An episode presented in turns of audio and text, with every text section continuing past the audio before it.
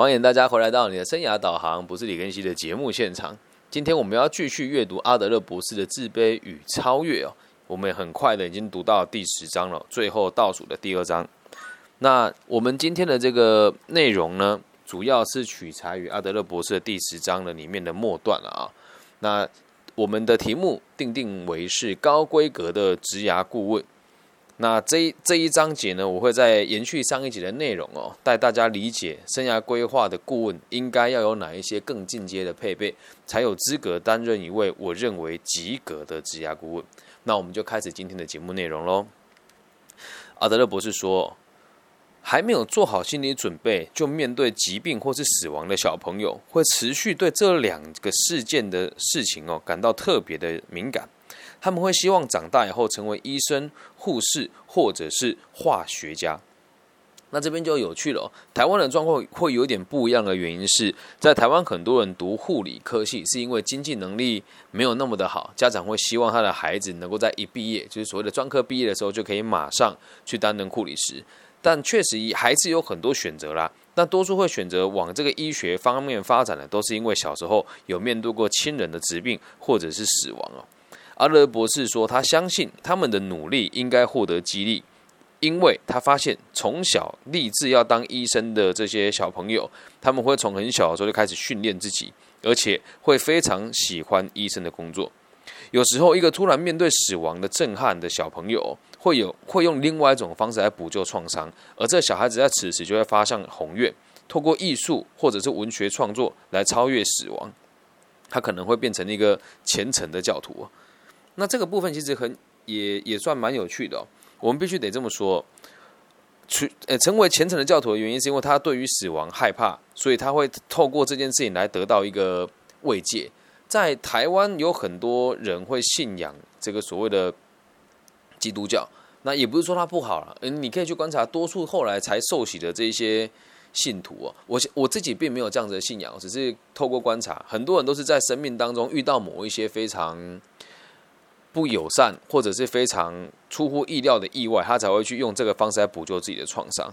那我们现在就要开始点出这个第一点哦，就是我们要有能力从很小的时候就知道孩子的兴趣，并且你要了解每个行业入门的时候该学习哪些东西。啊，比如说像我们常常到小学或者是初中去进行生涯规划的这些工作呢，我们会怎么做？他会说：“哎，老师，老师，我长大以后想要当一个很成功的商人啊。那这时候我们就必须得让他知道，商人可以先学习哪些东西。这时候我会跟他讲：你先回去看电影《大卖空》，理解金融体制之下这些人是怎么样把钱放到自己口袋里面的。接下来再去看一看这个《华尔街之狼》这本书，去看一看商业的本质架构是什么。紧接着，你还要做一件很重要的事情，可以看一本书叫《穷爸爸富爸爸》，去架构基础的金钱观。”从这边去带他们引导什么叫做真正的买卖，什么真叫做真正的商业的行为。那如果今天一个孩子跟我说他长大之后想要当医生的时候，那这时候呢，我会先请他回家看所谓的解剖学跟所谓的医学百科。可能他看的会很吃力啊，但是在这个出街的过程当中，他能够记住某一些单字，可以为他未来奠定下非常好的基础。有的孩子在这时候他就已经放弃，说：“哎呀，老师这个单字好难背啊，我就放弃了。”那就可以更快的理解自己想要做这件事情，不过都只是一时兴起而已。所以第一个重点是我们要有能力理解每个行业的入门。那如果大家想要听我讲每个行业入门方式呢？可以在下面的留言区留言给我，我会一一的告诉大家。这也是确实我一个，我算是我觉得做生涯规划是最基本的专业，但是目前在台湾地区能做到这一点的人非常少。那至于原因是什么，大家可以去听听我其他几的节目，因为多数做生涯规划的这些老师，他并没有实质的管理经验。那就算有管理经验的人，他并没有实质的教学经验。所以就是为什么我认为这个地方说它叫进阶的生涯规划师所应该具备的技能。这样能够理解吧？好，在第二点呢，我们要理解的事情是，很多小朋友的努力都只是为了超越家里的其他人而已，特别是超越父亲或母亲啊。那这种努力呢是非常珍贵的。我们我们非常乐见新时代的成就超越父职辈，但是如果一个小朋友啊，希望长大后从事和父亲相同的工作，并且取得比父亲更高的成就，那么父亲的经验就可以提供。他来做借鉴哦，让他有一个非常好的开始。一个当警察的父亲，他的小朋友常常会立志当律师或者是法官。那假设假设他的父亲在医院任职哦，不管在什么职务哦，不诶，假设说是物理治疗师啊、职能治疗师或者放射师呢，这个孩子就会想要担任这个医生或者是外科的这个医师哦。但如果爸爸是老师，通常孩子长大会想要当大学教授。那我怎么会这么提哦？我们必须得去观察很多个案，在生涯规划或者是这个各种行为上，都只是为了超越他的父母亲而已。但这个超越有时候未必在同个领域当中哦。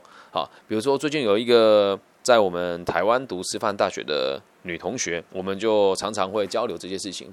她说她想要成为一个对社会有用的人，她想要当老师，但又想要当商人。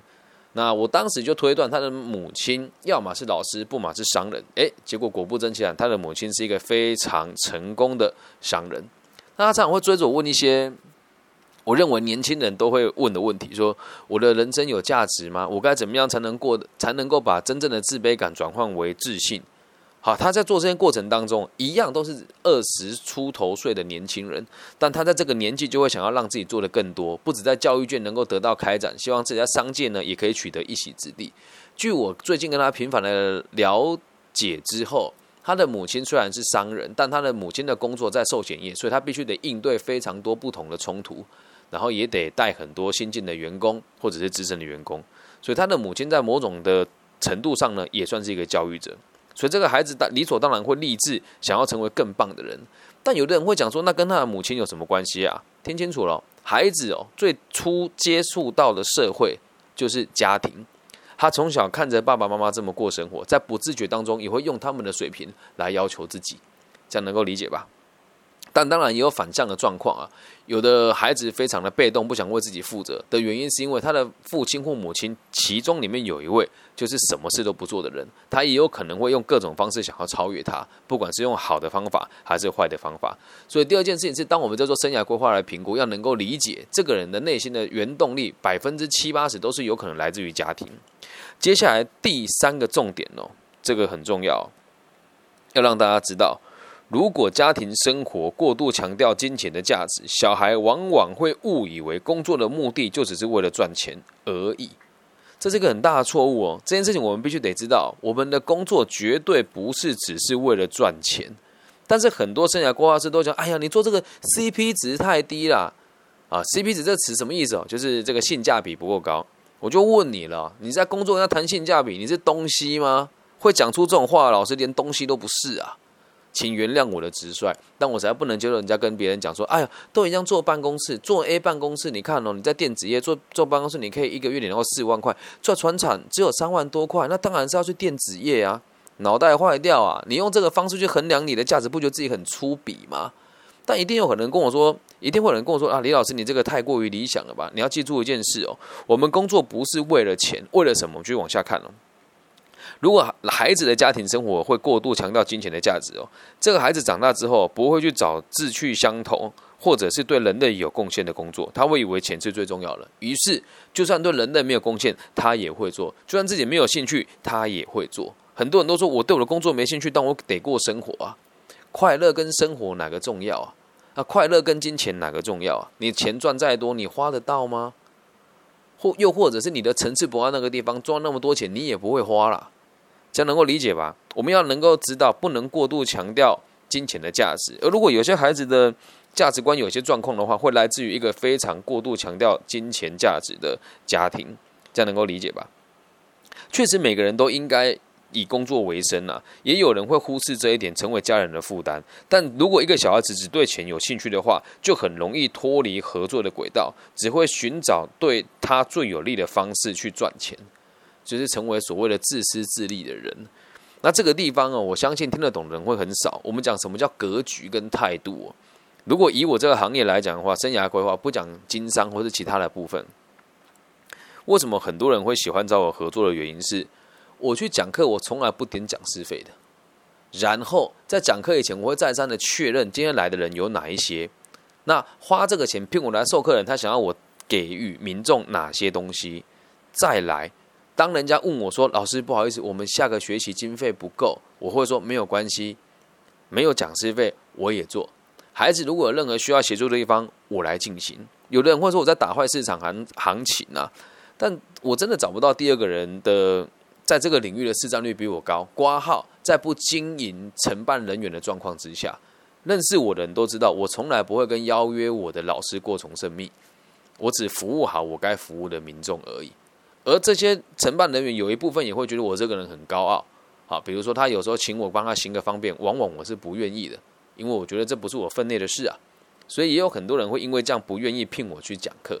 好，那就发生在刚刚哦，十大概二十分钟前。为什么今天稍微延迟的播放的时间？是因为刚刚在我的微信，我收到一位从网易云频道来的这个朋友，他说：“大哥，你做这个节目都赔钱做了，我我每一集都想要用力的帮你听起来。那现在我只要看到我朋友的需求，就会帮你把我的这个把我看到这个频道分享给他们。”那你说，在这个此时此刻的我，一开始我做这份工作不是为了钱，但现在在这个领域流量最高、跟挣到最多钱的人，会不会是我呢？这我得得打一个问号。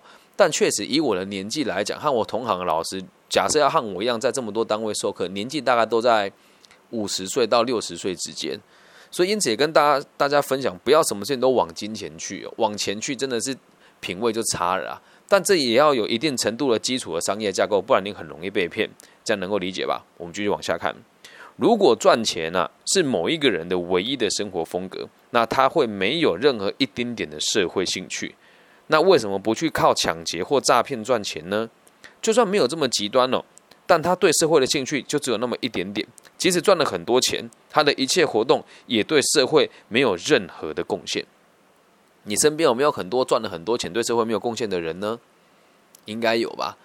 我也不是要特别贬义人家。今天有个学生问我一个问题，说：“老师，你这样算不算这种优优越的自卑？”我说：“什么意思？”他说：“你常我常常听你在节目，好像你在批评别人。”我说：“你可以先冷静一点，回放我每一集的内容。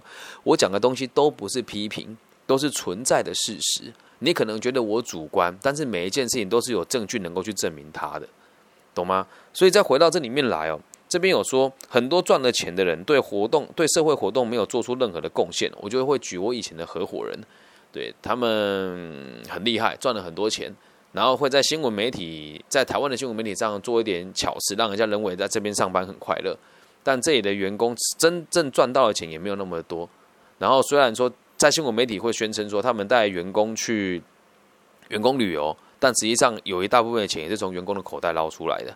然后会叫员工入股，入股了之后钱不还给人家，分红也不让你看到他公司的账册，并且用各种方式威胁利诱你啊，那甚至会做一些比较糟糕的手段来变造一些资料，然后来骗取一些资源。他们很有钱啊，在别人眼中他们比我成功太多了，在某些人眼中，但我身边的朋友也会因为这件事情。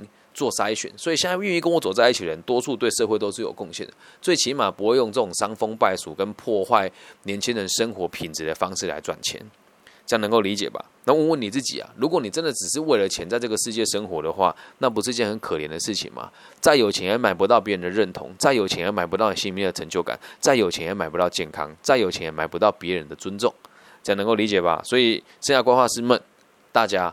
不要以金钱为第一考量，但是讲一句更俗气的哦，如果你从事这个行业自己不赚钱哦，那你没有资格说赚钱不重要，这样懂吗？在我最在下一件下一个重点哦，在我们这个复杂的时代当中，很多人会靠这种莫名其妙或者是肮脏的手段致富啊，那我就得问了，你有能力去判断什么叫莫名其妙跟肮脏的手段致富吗？可能连这个老师自己本身都没有。我李庚希在台湾做这件事情，从来不跟任何一个团体靠拢，除了带我出道、对我很照顾的这个 Career 就业情报的公司以外，我和其他公司的相处模式都非常的平淡。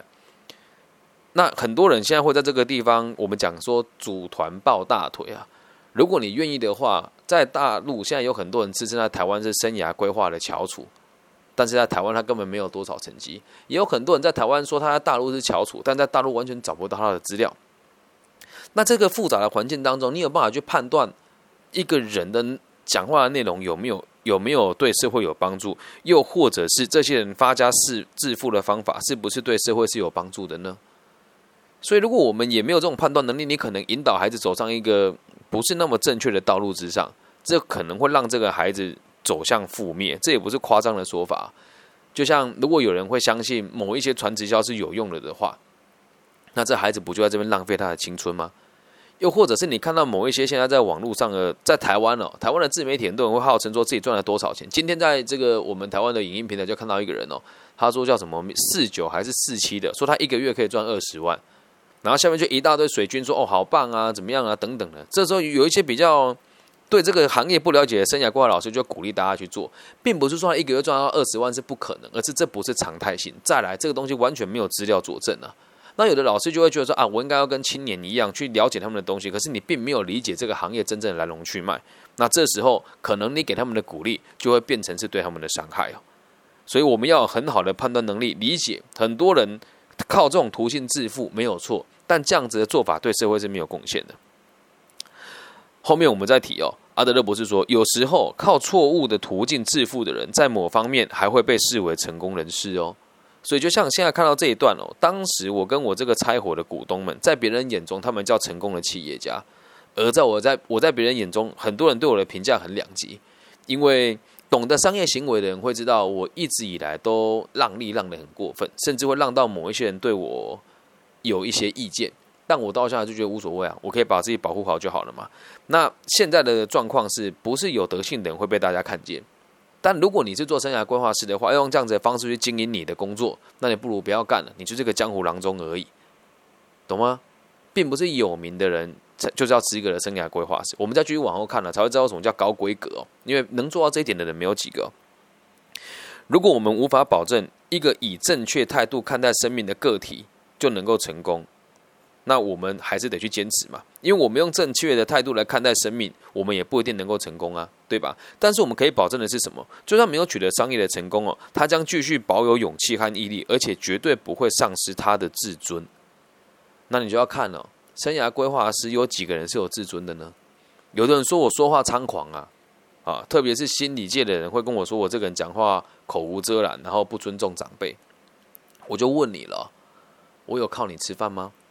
没有，那有很多人说，哎，我在做这个生涯规划的时候讲了很多，好像都在贬低人家。我并不是借由这件事情来提高我自己的价值，而是这些东西本来就不合理啊！你就以一个常人的心态，今天就算你不了解这个行业好了，有一个人跟你说，哎，亲爱的，我可以给你未来一点指点跟方向哦。啊，你的背景是什么？我是退休老师，在台湾很多退休老师，还有被公司淘汰出来的人力资源的专员。这些人哪有资格做生涯规划？而在网络上的包装会做得很漂亮，他可能能能够在短时间取得一些成就啦，这是不可避免的嘛。因为毕竟大部分人越听这些资讯的时候，并没有判断的能力。可是他教出来的孩子，真的能够长久的发展下去吗？而多数会需要生涯规划是引导的朋友，就是所谓的迷惘的那一群人。就我自己的世界里面，我也从来都不听取别人的建议。所以会有一群果断的人，对我们这样子的行业是非常嗤之以鼻的。我自己也觉得很纳闷，我当初也没有想过我会进这个行业，毕竟我是因为车祸躺在床上才做了这件事情。而在我成长的过程当中，我才发现一直以来这些老师来教我的这些人哦，讲话不能说没有道理，但是可以听得出来，老一辈的人的想法已经过时了。他们这样会告诉我说，面试不要计较薪水，脑袋坏掉啊！还会跟我讲说，一份工作最少要待一年，这个观念都是很错误的哦。所以某种程度上，就是因为他们也看不到这个世界的改变的样貌是什么，而且确实他们会用正确态度来看待生命啊。但是当时的正确跟现在正确也会截然不同啊，能够理解吧？所以回归到我们自己在做这个行业身上哦，如果你想要让一个个案能够成功的生存下去，不是教他赚到很多钱，而是要保证他继续保有勇气和毅力，而且不会丧失自己的自尊。就光是这一点，很多人就做不到了。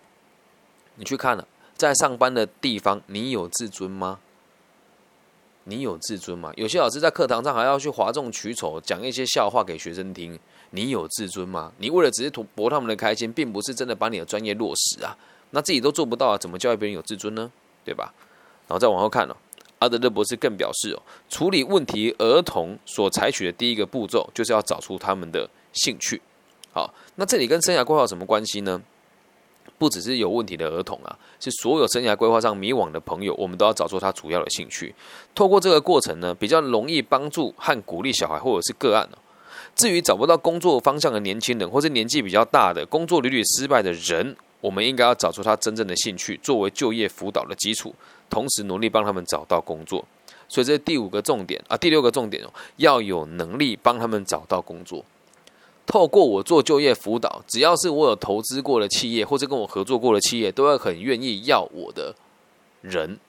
这里面包含传统产业啦、业务业啦、寿险业啦，然后这个护理行业啦、汽车啦，然后这个制鞋啦等等等等的服务业啊都有。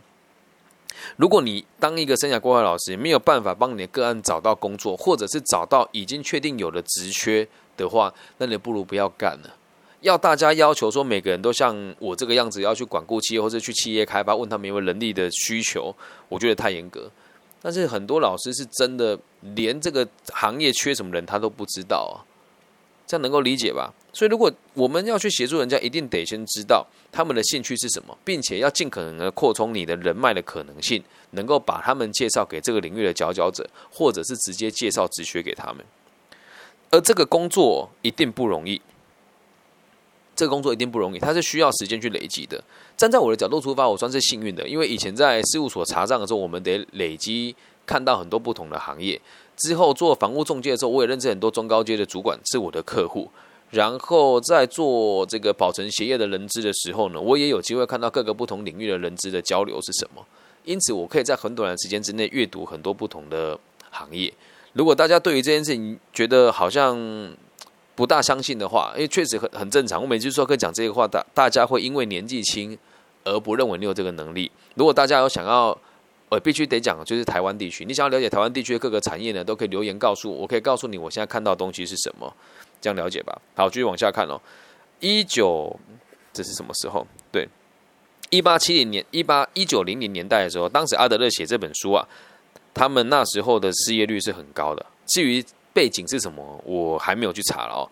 那阿德勒博士说，如今高失业率是我们最忧心的事情。这个状况对有心改善合作能力的人并不乐观。因此，我相信每一个人都要了解合作的重要性，应该要致力于确保没有人会失业，让每个想要工作的人都可以找到工作做。好，那这时候就要跟大家复习了，为什么人要工作，就是为了生存而已。那我们生存要怎么做呢？透过跟别人合作，你才能够生存下来。所以，如果你的工作念头不是为了跟别人合作，而只是为了赚钱，那在很多地方你会相当吃亏。老一辈人会说，吃亏就是占便宜啦。从个体心理学角度来讲，就是我们如果能够为别人做一点贡献，又在不损害自己的状况之下，那这个就是所谓的最高超的情操跟最高段的生存方式。这样能够明白吧？那我们继续往下看哦，看到最后一个重点。我们可以透过加强职业训练、增设技术学校和成人的教育来改善。许多失业的人呐，因为没有受过专业的训练和技能，所以他们或许有一些人曾经对社会有过兴趣，但是社会里总有未受专业训练的成员，以及对人类共同福祉没有兴趣的人，这会是人类的一大负担。好，这个这个论点很重要，我们得知道这件事情哦。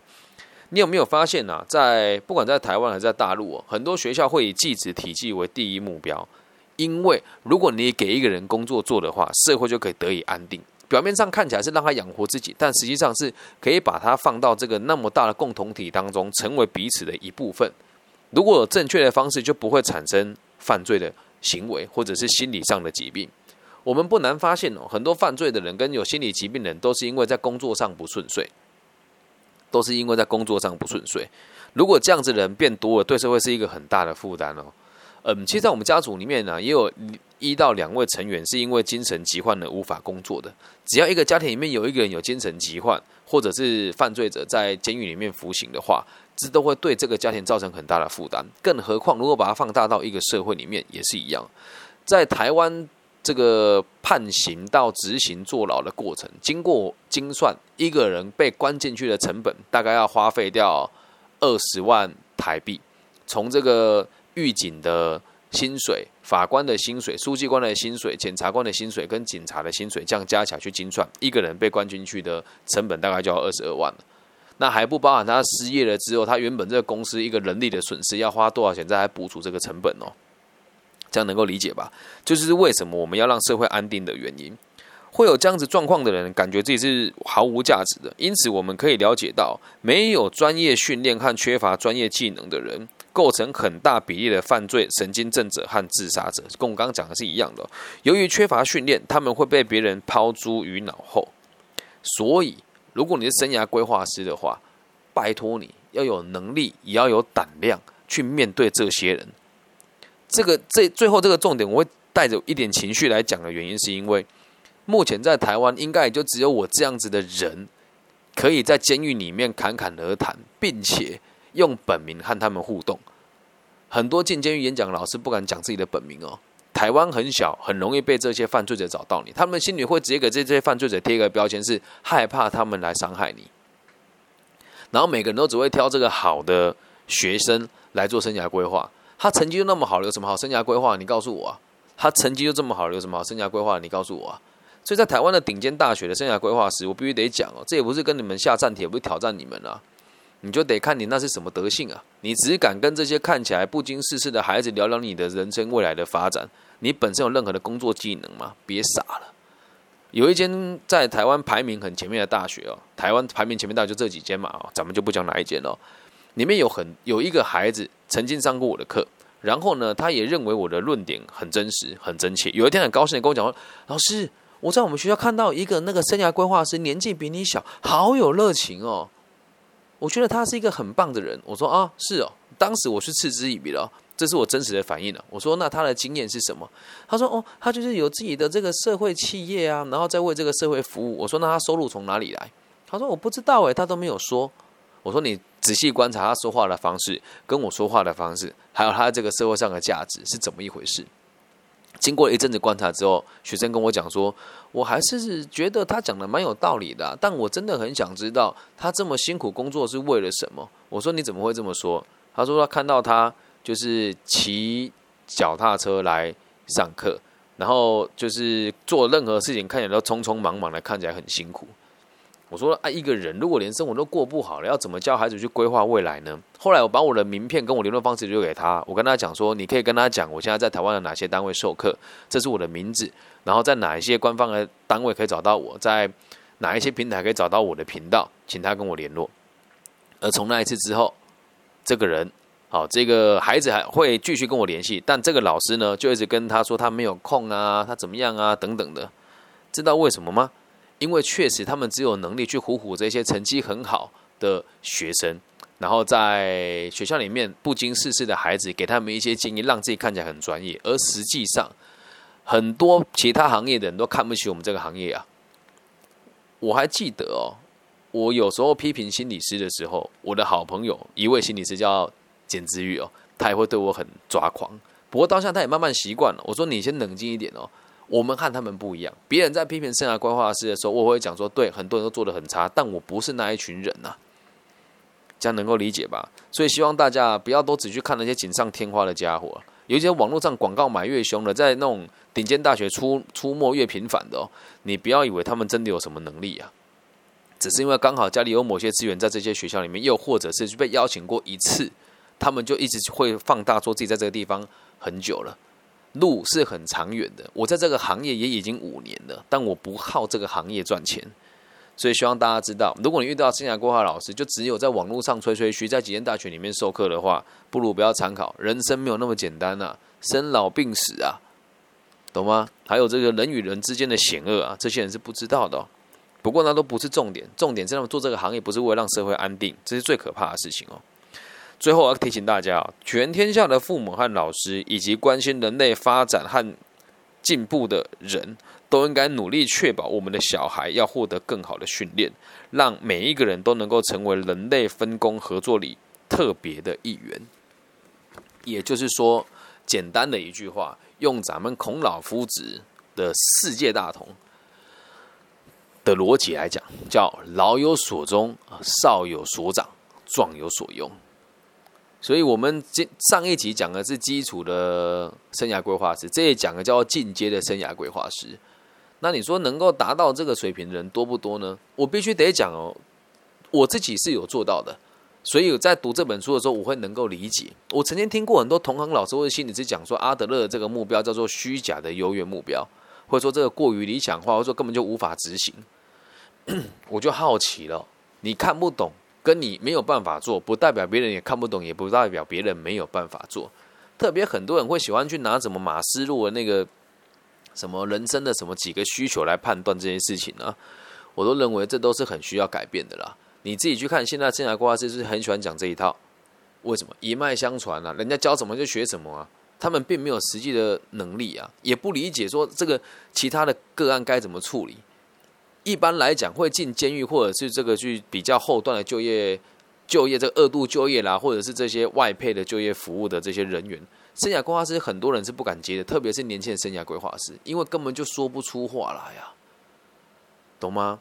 所以你自己在挑选这些这些服务的时候，虽然说我是不收费的，也有很多人会因为这件事情给我一些回馈啦，但还是让大家理解。跟什么样层次的人学习，就变成什么样子的人。我们这个行业，即使你是阿猫阿狗，只要你敢自称自己是生涯规划师的话，只要你敢自称啊，就有人听你说话了。好，台湾有个平台叫一零四哦，啊，上面的老师呢都会说他们是一零四的老师，但是一零四的讲师群几乎是没有审核的哦，理解吗？里面有很多很好的前辈都是 OK 的，但我身边有很多人一点经验都没有，在里面就接受。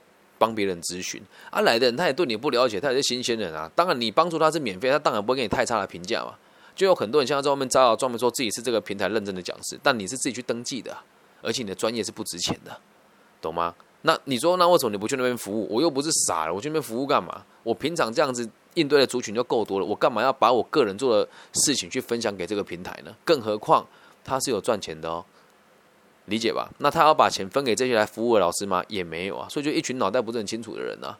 有的人会说：“哎呀，李根新，你自以为是，我们有赚钱啊，我们不介意啊，所以我们在一零四协助更多人啊。”那我就问你了，那为什么不跟我一样在路边找人协助，就还要去一零四找人呢？因为你也想要那个名头嘛，懂吗？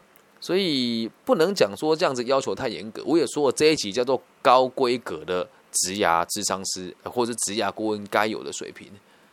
这样能够理解吧？上一集我觉得做到那个程度就有资格进这个行业。当然，台湾大概有百分之七十人达不到这个水平啊。那如果你个人有在网络上看到某一些老师的某一些言论，你觉得说我李根熙讲话过分了，请你，请你跟我讲有哪一些老师你有达到这个水平？如果有的话，我这边会自己安排我的协会让他们授课，我愿意支付他终点费。这样能够理解吗？所以大家知道这这个世界很很有趣，愿意引导你的人。不一定目不一定目的是为了让社会更稳定。那这一些人如果没有达到这样子的水平，也是会有人聘请他去演讲。因为在一般人的眼中，演讲就说完话回家，好像有意义就算了。那如果这么做的话，我们不如不要做教育，咱们听脱口秀就好了嘛。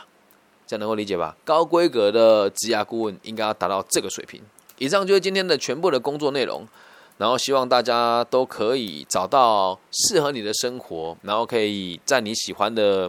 地方好好的发展下去，那希望大家可以把这一集分享给未来有机会去担任生涯规划师的同学，或者学校的辅导老师，或者你身边正在寻找求职的这个资源的朋友，跟我联系，我都是免费服务的。那大陆区的朋友可以直接在网易云的频道上帮我留言。那如果你是台湾区的朋友呢？呃，如如果是大陆区的朋友想要找我一对一咨询的话呢，就是私讯问我聊聊天了。我的微信号是 B 五幺五二零零幺。